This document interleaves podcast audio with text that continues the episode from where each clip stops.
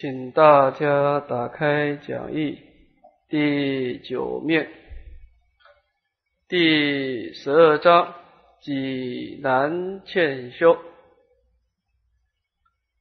那么这一章书呢，是佛陀举出了二十个困难的事情呢，啊，来劝勉我们去修学。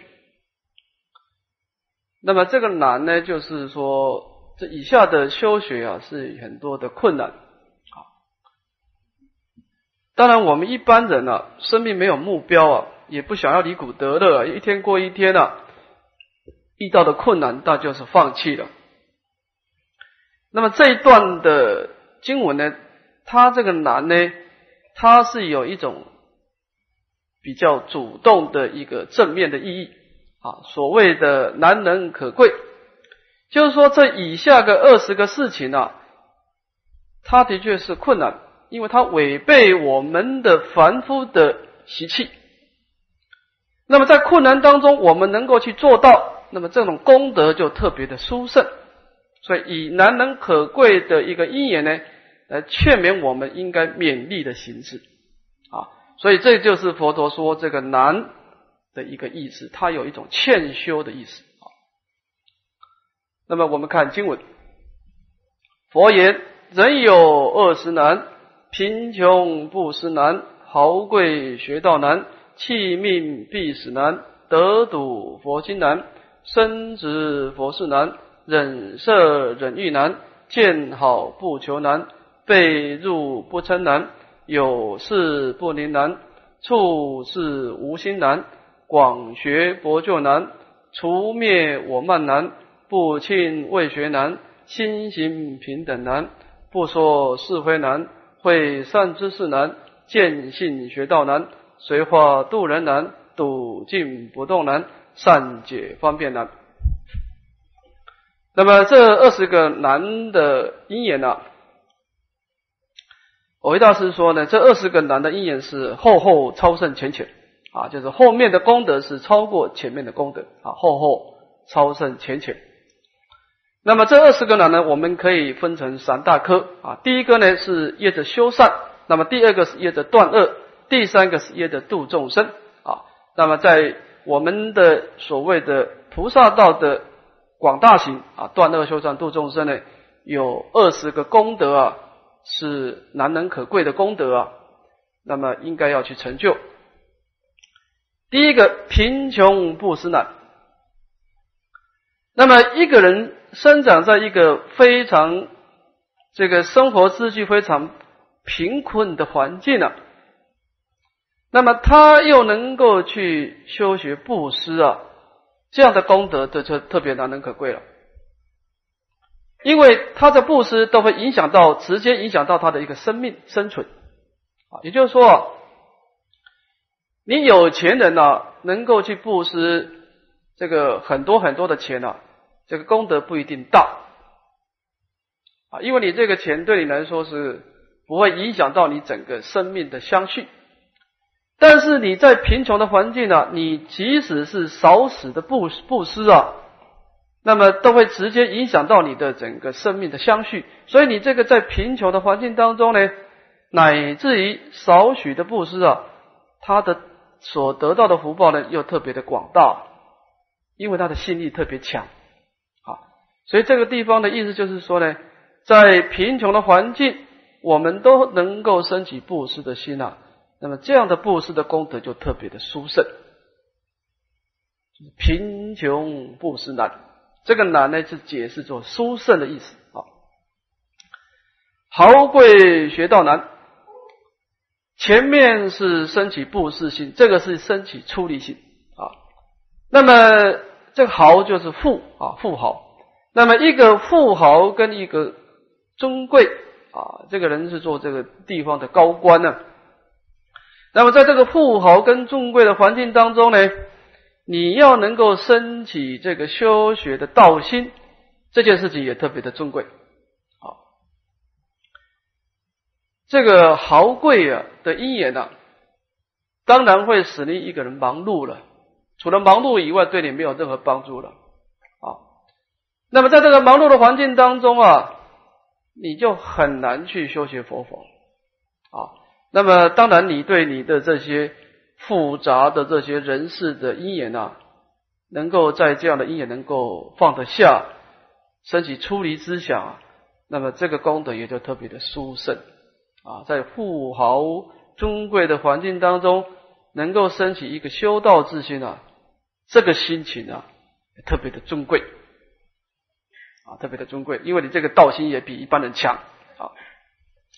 弃命必死难啊，这个是讲到精进性。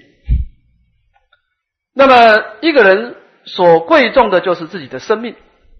那么我们在修学的佛法过程当中呢，你比如说你要去持戒啊，你这个过午不食，或者是其其其他的戒，这个甚至于威胁到你的生命，但是你能够坚持啊。你所受持的这个法啊，乃至于牺牲生命在所不惜，那么这样的功德也特别的殊胜啊。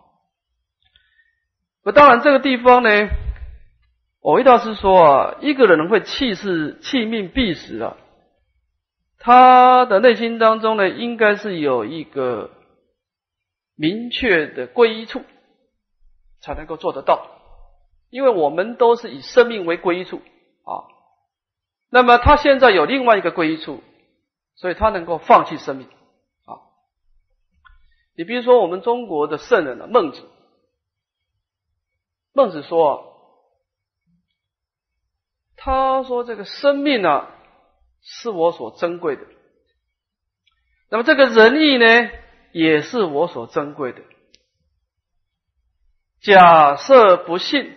这两个不能够兼得，一定要我选择的话呢，我宁可啊放弃生命而追求仁义，这就是孟子的他的一个生命的名言：舍生取义。那么当然，他为什么愿意放弃生命呢？而去追求仁义呢？因为他认为仁义比生命更珍贵。所以说，这个人能够弃命必死啊，他内心当中应该有一个。高超的见地，这件事才做得到的啊！得睹佛经难，那么前面是静静心，这个是智慧心的啊。我们在十方世界的无量的因缘当中啊，十方世界无量劫中啊，妙法名字不可得而闻也啊。在无量的众生当中，我们能够得到人生，又能遇到佛法，这件事情也特别的尊贵。啊，你因为你遇不到佛法，你就没办法开启智慧，没办法开启智慧，你的生命只能够跟着感觉走，你只能够根据你这数十年的这些这些经验来判断你的生命的这个的这个这这这个这个取舍。那么你不能够去吸取这些十方诸佛菩萨这些高超的智慧，那在生命当中就非常遗憾的啊。所以能够得睹佛经呢，我们直接能够吸收这些先圣先贤的智慧，这件事情特别的尊贵啊。生子佛事难。那么在个体生命的流转当中，我们大部分都是佛前佛后了。啊，那么你能够生长在佛寺啊，得到诸佛的亲自的教化，那么这也是特别的尊贵了啊。所以我们讲这个净土啊，净土法门，很多人对净土法门呢是有一些误解的，好像说我们今天是啊，是追求极乐世界的啊七宝池、八功德水啊、黄金铺地啊，这种美妙的庄严啊。其实，当然这也是一个庄严的，但是这不是重点的。我们求生净土的一个主要因素是见佛闻法，因为你留到娑婆世界，你要见到佛陀，你根本不可能，你只能够见到佛像啊。你你要等到弥勒菩萨，那要等一段很长很长的时间。所以我们求生净土呢，主要是亲近阿弥陀佛。那么这一点倒是值得我们注意啊！你一定要生长在一个有佛住世的地方啊，这是一个殊殊胜的一眼啊。那么前面的一段呢是耶者修善，那么这一下又得断恶啊。忍色忍意难，见好不求难啊！这个是断除我们的贪欲啊，就是我们能够遇到这个男女的美色，或者是有各式各样的财富之具的这些境界现前，我们能够安忍不动，这件事情特别珍贵。好，或者是见好不求难。这个好呢，就是我们有种种种的利养啊，有种种的好处。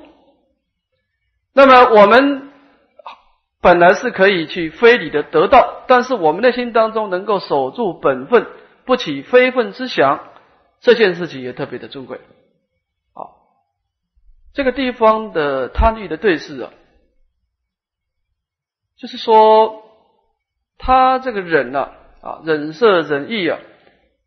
他心中是有关照力的啊，就是说他能够知道这个武艺的过患啊，譬如美食夹杂毒药，初虽美味，终成大患。就是说世间的武艺跟佛法的功德庄严是不一样的。世间的武艺你去追求啊，虽然你有福报力，你可以得到，但是你一定会付出惨痛的代价。不是说你有福报就没事啊！你有福报去享受这个五欲啊，你一定会在享受五欲的快乐当中呢，去造作烦恼、造作罪业。就是你这个美妙的饮食夹杂毒药，你把美妙的饮食吃下去，你也一定要把这个毒药吃下去。所以你的来生啊，要因为这样的享受五欲的快乐，要付出刀山有过的代价。所以这样，你这样子想啊。你就会把你自己去贪求武艺的心啊，就转成贪求佛法的功德。你在佛法当中修学啊，持戒、布施，你在佛法当中拜佛也会产生快乐，但这种快乐是没有过失的快乐。同样是乐受，那我们当然是选择没有过失的乐受啊。所以这个地方呢，他所谓的安忍啊。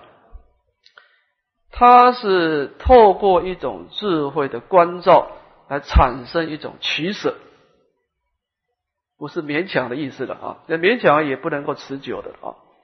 被入不称难，有事不临难。那这一段呢是讲到嗔心的调伏啊。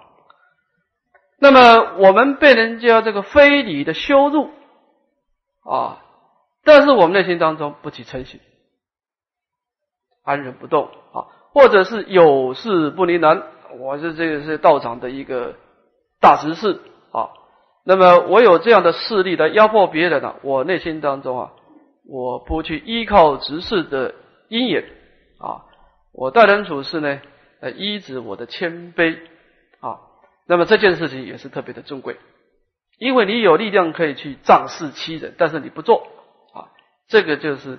你能够有这个慈悲心的，啊，这个调伏嗔心呢，我维大师也也是这个意思了，就是说，他呢是观察这个随缘消旧业，更莫造新样，啊，就是我们今天呢会被羞辱啊，那么这个当然就是我们的内心当中啊有累积一种罪业。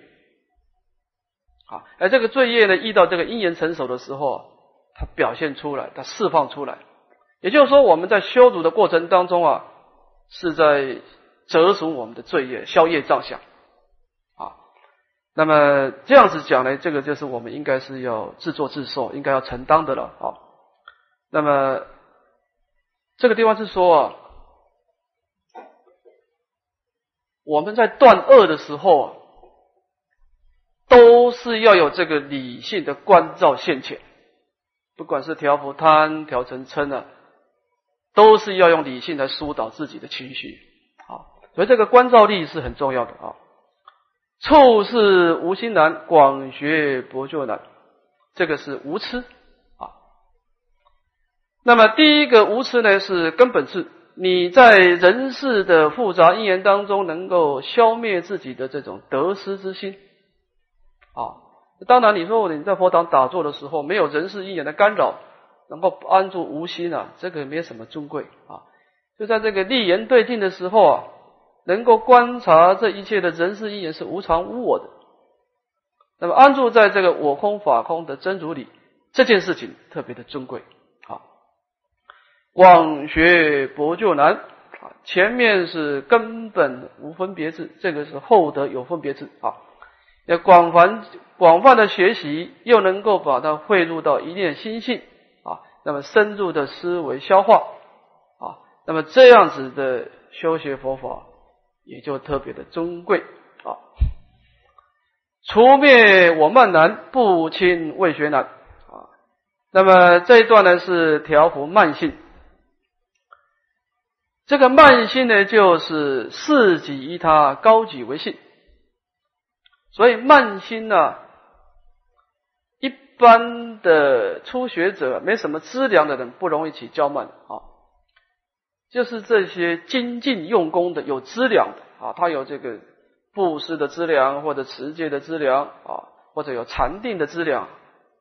他有这种资粮的时候呢，他没有修我空观了，他就仗势这个资粮啊，那么把自己这个自我意识把它高举了啊，那么这个就是我慢了。他认为说啊，他这个在这个世间上啊，他自己是特别的尊贵的啊。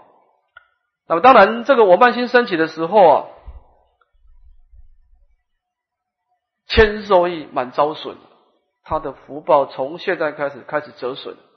所以呢，一个人啊，你要保持你的福德智慧资粮，你要随着生命不断的进步啊，唯一的方法就是保持谦卑，就是你把你的知识啊占低一点呢，对你永远只有好处。就是你的这个福德智慧资料，会在各式各样因缘当中啊，你会不断的进步增长啊，千受益啊，不轻未学难啊。那么我们对于未学，这个未学当然是讲初学了，我们能够不要去轻视啊。那么偶一道是在这个不轻未学当中呢，讲出的四种因缘是不能轻视的。第一个，火虽小不可轻。因为这个星星是我可以燎原啊，这个火啊不可以轻视，它可以把整个这个地方都消灭掉啊。第二个，龙虽小也不可轻啊，它长大以后啊，它会造成这个广大的水灾的啊。王子虽小不可轻，因为他是王族，所以他有一天要继承王位啊，做大国王，有大事在立啊。第四个，沙弥虽小不可就在这个僧团呢，你看到这个沙弥沙弥尼啊，刚开始看这样子没什么资粮，但是他今天只要不放弃他的努力啊，不要退失他的道心啊，他总有一天是大和尚大和尚里住持一方啊，广度众生啊。所以这个沙弥虽小也是不可轻，就是说他眼前的因缘没什么殊胜，但是这四种因缘都是有潜力的。心行平等难，不说是非难。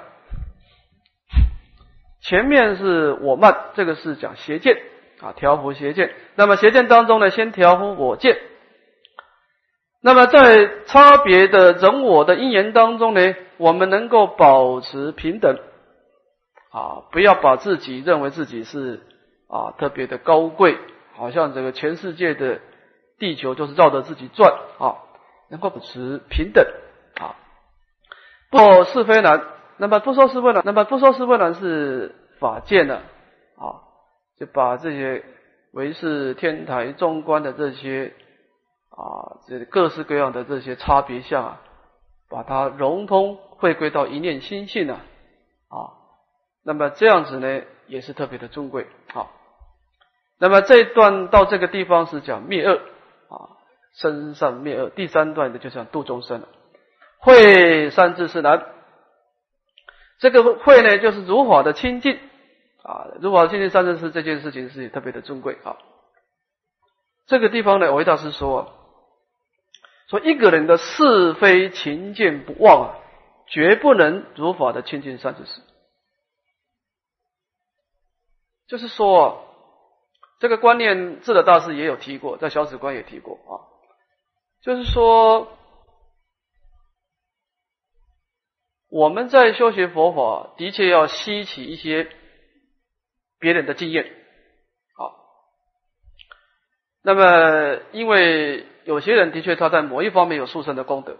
好，那么如果我们今天生长在正法时代，那倒没问题啊。这些圣人、这些善知识都是圣人，他的身口意都是清净庄严的啊。但是到末法时代，这些善知识啊。他有戒波罗蜜的功德，有禅定的功德，有智慧的功德，他的身口意也有一些过失。就是说，就是说，我们今天是一个贫穷的众生，我们想要追求珍宝。你要是生长在正法时代啊，这个珍宝都是放在一个干净的地方，你去拿珍宝很容易。但是到末法时代，这个珍宝都是放在垃圾堆里面，就是你要取珍宝，你要去忍受这个垃圾的臭味。但是你要是放弃珍宝，你就是依旧贫穷。所以说呢，会三知四难，就是说啊，你亲近三知四，能够见得不见失。你今天的重点是学他的功德。不必去计较他一些身口意的微小过失，这样子的就不容易。也要保持一个厚道感恩的心就不容易啊。这种人当然会受益了。好，见性学道难。那么我们能够依止见性啊，能够依止我空法空的无所得的心啊，来当根本。那么依止这个我空法空的智慧啊。我们深深深的了解，烦恼是可以断除的，善法是可以成就的。那么依止这样的圣身见而采取广大的修学，这件事情也特别的珍贵啊。随化度人难啊。那么这个随顺众生啊，就说你能够观察众生的根基啊，知道他心中的好要啊，来。善巧方便度化他，这件事情也特别的尊贵啊。笃静不动难啊。前面是大悲心，这个是忍力啊。度化众生啊，除了你的大悲以外啊，忍力很重要。所以是说，做法空做啊，入慈悲是着忍入一啊。这个是《法华经》说，成就法师的三种功德啊。那么你能够在这些顺利的境界当中安忍不动啊，这也特别尊贵。善解方便难啊，前面的随化度人是掖着观察众生的根基，掖着人，这个是掖法。你能够善解唯是天台中观的善巧方便啊，来度化众生，那么这也是特别的尊贵了。那么这个二十个困难呢？我一大师在讲完这个困难以后啊，他在总结的地方说啊，难易之别在于一心呢。前面的难是掖着外外在的环境啊，说你在贫穷的环境当中生不是困难啊，你生长在富贵的的境界要学到是困难啊。当然，这个环境的确会影响到我们内心啊，但真正的关键在你这一念心的智慧。的迷雾，也就是说，这个波雷波罗蜜啊，这个到彼岸啊，就是我们要到彼岸呢，一定有障碍。那么，假设你在修习种种的断恶修善度众生啊，没有波雷的方便啊，你很难到彼岸。就是说。我们修学佛法，我们不是从零开始，不是从零开始累积啊。我们非常不幸啊，我们是从一个夹带的烦恼障、业障暴障的因缘开始。就是说啊，我们这一念心性在无量的流转当中啊，每一个个体生命啊的这样的欣喜啊、颠倒的欣喜啊，累积很多很多的烦恼障、业障暴障。我们是从这样的一个负面的力量开始修学佛法。那么你修学佛法呢？这三种力量会反弹你的烦恼，你这些负面的情绪会障碍你你过去所造的杀盗遗忘的罪业，虽然你现在不做了，但是你已经做的这些罪业啊，它累积在心中啊，它也不断的障碍你。你这个色身的的果报体老病死啊，他也不断的障碍你。这个就是所谓的难呢。那么这种难你能够突破呢，就是仰仗我空法空观的智慧观照。就说修，你说修修净土也是这样，你说走南心道也是这样，我们也可以说是临终正念难。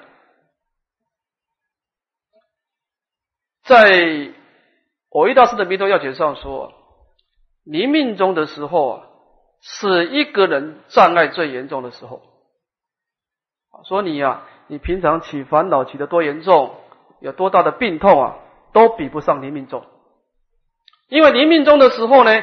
你一生的善恶业力都要写，都要都要表现出来，所以临命终的时候是一种乱心位，非常扰动的一个因缘。你今生的因缘要消灭，来生的因缘还没有出现，这个时候你内心当中内忧外患，那么这个时候你因何因住，因何降伏其心呢？啊，当然你说我一直佛号是的，佛号是你的归依处。但是你一直佛号不是很顺利，你在念佛的时候啊，有很多的障碍会现前，所以这个时候你的我空观、法空观的波雷智慧啊，来破除障碍就很重要啊。所以我去读那个黄念祖老居士的《无量寿经》的注解，他讲这个十念往生啊，他说有些人临命终的时候十念可以往生，的确的确可以。有些人不可以，有些人实练不够，他要练很多念。为什么呢？黄念祖老居士说啊，如果你能够依止波罗波罗蜜，在你的临命中的时候啊，这些障碍现前的时候，你能够观察一言所生法，我说即是空。你内心当中安住在你的清净本性啊，对于这些如梦如幻的障碍啊，不随妄转。你思念就可以往生，可以，因为这个障碍不能障碍你。那么你如果是没有波雷的方便呢？你把这些因缘所生的这些法，把它当做真实的，那你十念还不够，你要花很多的时间先破障，然后再感应道教。所以这个就是临命终的时候。所以我们说难跟易呀，当然我们说哦，环外在的环境也是一个因缘，但是偶一大师啊，偶一大师的意思说难易之别在一心呐，你内心当中有没有甚深见呐？有波雷波罗蜜啊？我觉得这个应该是关键点，是这个重点啊。第十三章问道宿命。好那么这一章呢，以后有三章都是在提出问题啊，对对这个断恶修善啊提出问题啊。那么这个地方的问题有两个，第一个问这个道，问这个圣道；第二个问宿命通啊。我们看经文：沙门问佛，以何因缘得知宿命，会其之道？那么沙门问佛陀说。是什么样的因缘能够成就宿命通？什么样的因缘能够成就圣道？这个宿命通呢，是知道过去生命当中的种种的差别因缘。啊，你知道你过去生啊，是在什么样的个体生命？是在三恶道或者在人天？啊，哪些人是你的父母亲？啊，哪些人是你的恩人？哪些人是你的冤家？啊，这过去的因缘。那么这个圣道。当然，前面的宿命是观察有为法，那么这个地方是观察无为法啊，能够契入我空法空的真理。那么是问这两个因缘啊。我们看佛陀的回答：佛言，静心守志，可会知道。譬如魔镜，垢气名存，断力无求，当得寿命。那么佛陀是先回答这个圣道啊。那么成就圣道有两个因缘，第一个静心啊。静心呢，简单的说就是调伏我们的现行烦恼。就是说，虽然我们的内心当中累积很多烦恼的功能，但是这个功能先不要处理，先不急着处理。那么先处理哪些呢？先处理这个心跟境接触的时候已经表现出来的这些贪嗔痴的现行烦恼。所以佛法意思啊，先断这个现行，再断种子。当然你要断现行。那你就必须有一个戒定的法宝啊！你应该先持戒啊，断除牲口的现行，那么再以这个持咒啊，持往生咒或者念佛的力量，烦恼现前的时候啊，不能念要他念，不能断要他断啊。当然你在断的时候有关照力会更好啊，关照这个一言所生法，我说句是空。那么这样子来净化你的心念啊。第二个守字啊，守字守坚守你自己的志向啊，就是说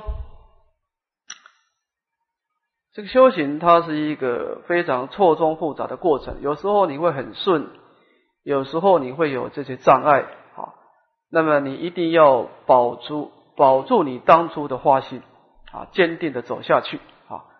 那么你一方面努力的调伏你的烦恼，一方面能够绝不放弃，那么你的生命当中就能够次气会圣道啊？为什么呢？譬如魔镜垢气明存啊，就是这个镜子本身是有光明，但是被灰尘遮住了啊。只要灰尘消灭啊，这个光明就能够显现出来啊。那我们在修心也是这个道理啊。那么断力无求，当得宿命啊！成就这个宿命通啊，知道过去的生命啊，你应该要断力无求。那断力无求，当然指的是禅定啊，就是说我们应该是先断欲啊，靠这个持戒来断除意的这些造作，身口的造作。第二个，一直禅定呢，来断除这个意业的对这个欲望的追求啊，一个是断这个。身口的欲，一个是断内心的欲啊。那么成就禅定以后呢，就有这个宿命啊。这段经文呢，维大师他说，这个提问题的沙门啊，他是把重点放在神通啊，但是佛陀在回答的时候呢，是先回答圣道，再回答神通，所以。问的人是把重点放在神通啊，但是佛陀呢是提醒他是先要成就圣道啊，重点放在圣道，再有神通。就是说你本身啊，这个是很重要观念啊。你刚开始啊，你不要急着要成就神通，因为这个有为诸法，这假观呢。假设你本身没有这个空观的基础啊，你知道的事情越多，其实你的痛苦障碍越多。你要知道，你过去百千万劫以来的生命啊，哪些人做过你的冤家，哪些人做过你的亲属啊，你心中啊，你更很更难平静下来啊。所以呢，智者大师一再强调啊。这个空假中三观呢，先修空观啊，再修假观，再修中观啊。所以佛陀呢，这个问的人是先问宿命，再问圣道。但是佛陀等于是暗示他啊，佛陀回答的时候呢，先回答圣道，你要先调伏自己的有所得性啊，然后你要知道过去、现在、未来，再去修假观啊，这是一个修学的次第。看第十四章，请问善道啊？那么这个地方呢是问这个善跟问这个道啊。沙门问佛：何者为善？何者为道？那么沙门问佛陀说呢，在这个世间上的法当中，哪些是属于清净的善法啊？哪些是属于圆满的法？一个是一问这个本质，的亲的亲的的这个亲近善良，一个是问他的量啊量的圆满啊，一个善一个大啊，看佛陀怎么回答。佛言：行道守真者善，至于道合者大。那么我们能够行道，那么内心当中能够升起这个戒定慧的广大心啊，来断恶修善了。这那当然这个行道了是在静中啊，在佛堂当中的修学。那么这个守真呢，是指的在立言对境的时候，我们可以把前面的这个道呃遇到一进阶的时候产生这个关照力跟调伏力。能够守住自己的这些道啊，这样子是善啊。那么这个善法是什么时候圆满呢？自以道合者大啊，你这个界定会能够跟我空法空的真理相应的时候啊，你这个界定会就广大圆满啊，就能够从有为的功德转成这个无为的功德啊，这叫做大啊。这个地方。这个对善的定义啊，就是说我们一般讲善呢，是讲善业哦，你造的布施或者持戒的善业啊。我这个地方的善呢，是一讲的是善念，行道守真，就是说，在佛法呢，他认为啊，善念比造善业更重要。说你这个人在佛堂打坐修止观的，好像什么事也不做啊！你这个出家人整天就拜佛就静坐，什么事情都不能做。但是你不要忘了，他在生命当中栽培一个非常珍贵的善根。你今天能够修行善法，那是外在的因缘的力量促成。你心中没有善根，没有善根啊！当你因缘改变的时候啊，你就不能修善了。因为你的善法是假借外在的因缘，你只能够在平顺的环境、种种善法、三宝注释的种种因缘记住的时候，你才能修善。但是这个人他在佛堂当中整天在打坐，好像什么善法都不做啊。但是他现在呢是行道守正，他以后能够升起广大的善法呢，是在这个时候栽培起来，而且他那个时候修善呢。不管是在顺境，也不管是在逆境，他都能够修善，因为他那个善法是从内心发动出来的。所以这个地方佛陀只解释这个善呢，解释比较深入的，是指善念啊。那么这一点就是值得我们注意了啊，就是佛陀的意思说，培养善念呢，比你去积极善业更重要，因为你有善念，你一定可以修善。你能够修善，你不一定有善念。好，第十五章，请问利敏啊，这个地方是问这个力量跟光明啊。沙门问佛：何者多利？何者最敏？啊，就是什么样的因缘能够产生一个广大的力量啊？我要做这件事情就能够成功啊，有力量。当然，这个力量指的是福报啊。福报大的人，他是他的这个生命就有这个力量，有堪能性。那么，什么样的事情能够产生光明，让我们知道什么是善，什么是恶啊？什么是该做，什么是不该做啊？那么，当然这个光明是指智慧了啊。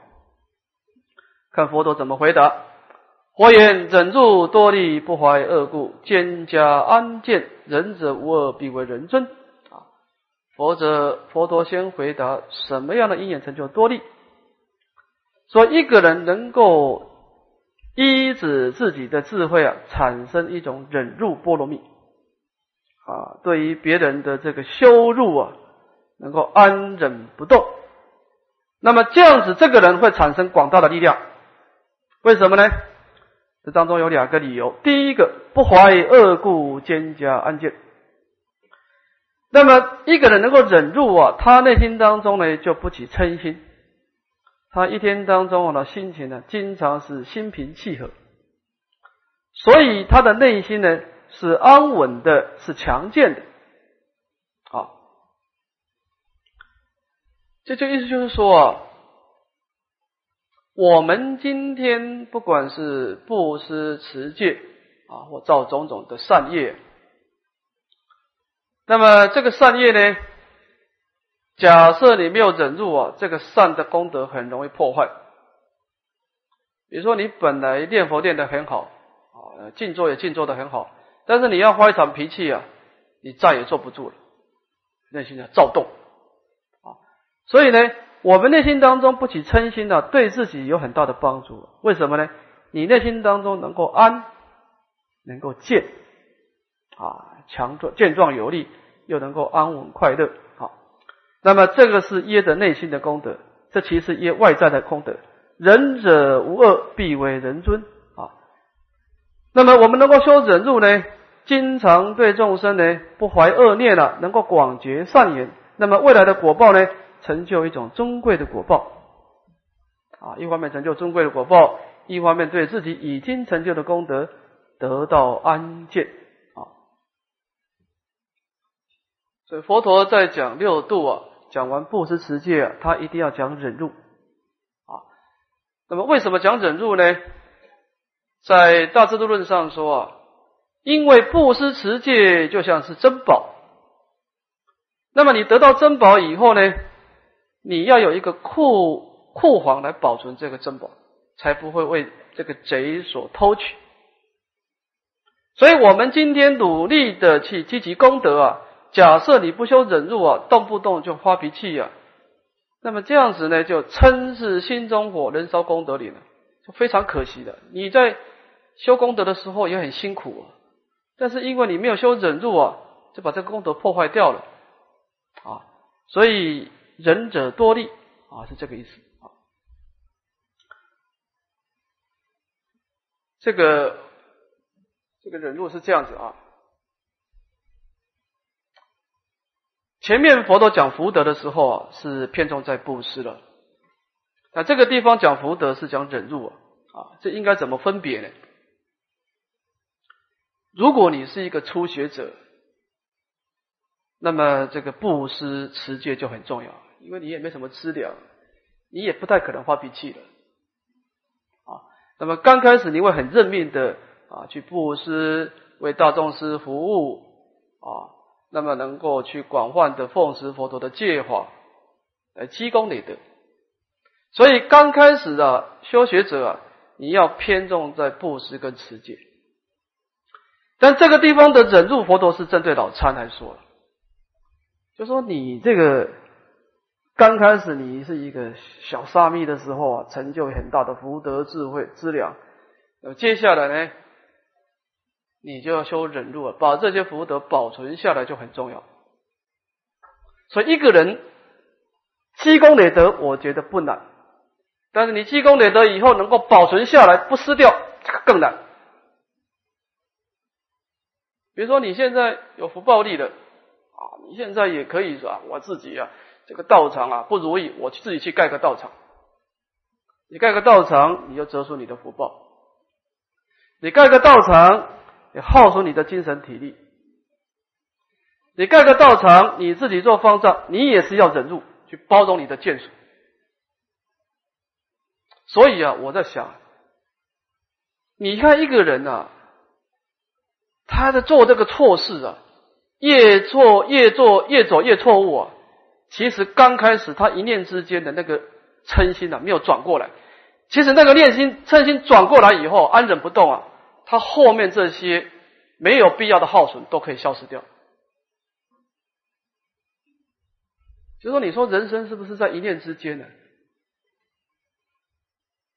所以我觉得一个人积功累德不难，但是你有功德的时候，遇到非礼的境界，安忍不动。这个人是成就大功德，成就大功德啊！所以佛陀啊，这一段经文是对这个所有的脑参的修行者开始啊，就是说你内心当中已经有布施的功德、持戒的功德，非常的殊胜。那么接下来你要做什么呢？忍辱多利，为什么呢？不怀恶故，见家安见。仁仁者无恶，必为人尊。你以后啊，会成就尊贵的果报啊。这个是讲多利，这一项讲智慧。心垢灭尽，净无瑕秽，是为罪名。未有天地，待于即日，十方所有，无有不见，无有不知，无有不闻，得一切智，可谓名矣。好，那么这个智慧的获得呢？佛陀是分成两个次第，先成就根本无分别智。好，所以在成就智慧的时候呢，刚开始是以空观来自调啊，心垢灭尽啊，你要以这个。我空法空观的智慧啊，来消除心中的烦恼啊。当然，这个空观要有这个持戒跟修定的广大性啊，来消灭自己的烦恼污垢。那么内心当中呢，产生清净而没有瑕秽的烦恼，这样子的心是最为光明啊。那么当然，这个就是修空观的根本智。那么你有根本智以后呢，你就很容易修假观，产生后得智。后得智是什么相貌呢？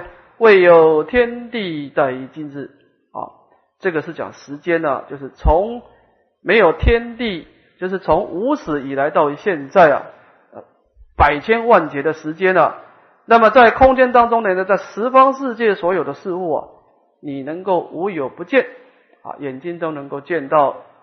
内心都能够知了它的前因后果，耳朵也能够听闻种种的差别音声啊。那么成就一切智啊，这当中包括根本智，包括后头智。那么这个就是世界上最为光明的众生啊。所以这个光明指的智慧啊。那么到这个地方呢，是佛陀讲到修善啊，修习福德、修习智慧的方法。好，我们今天就讲到这个地方啊。向下文长负债的日回向。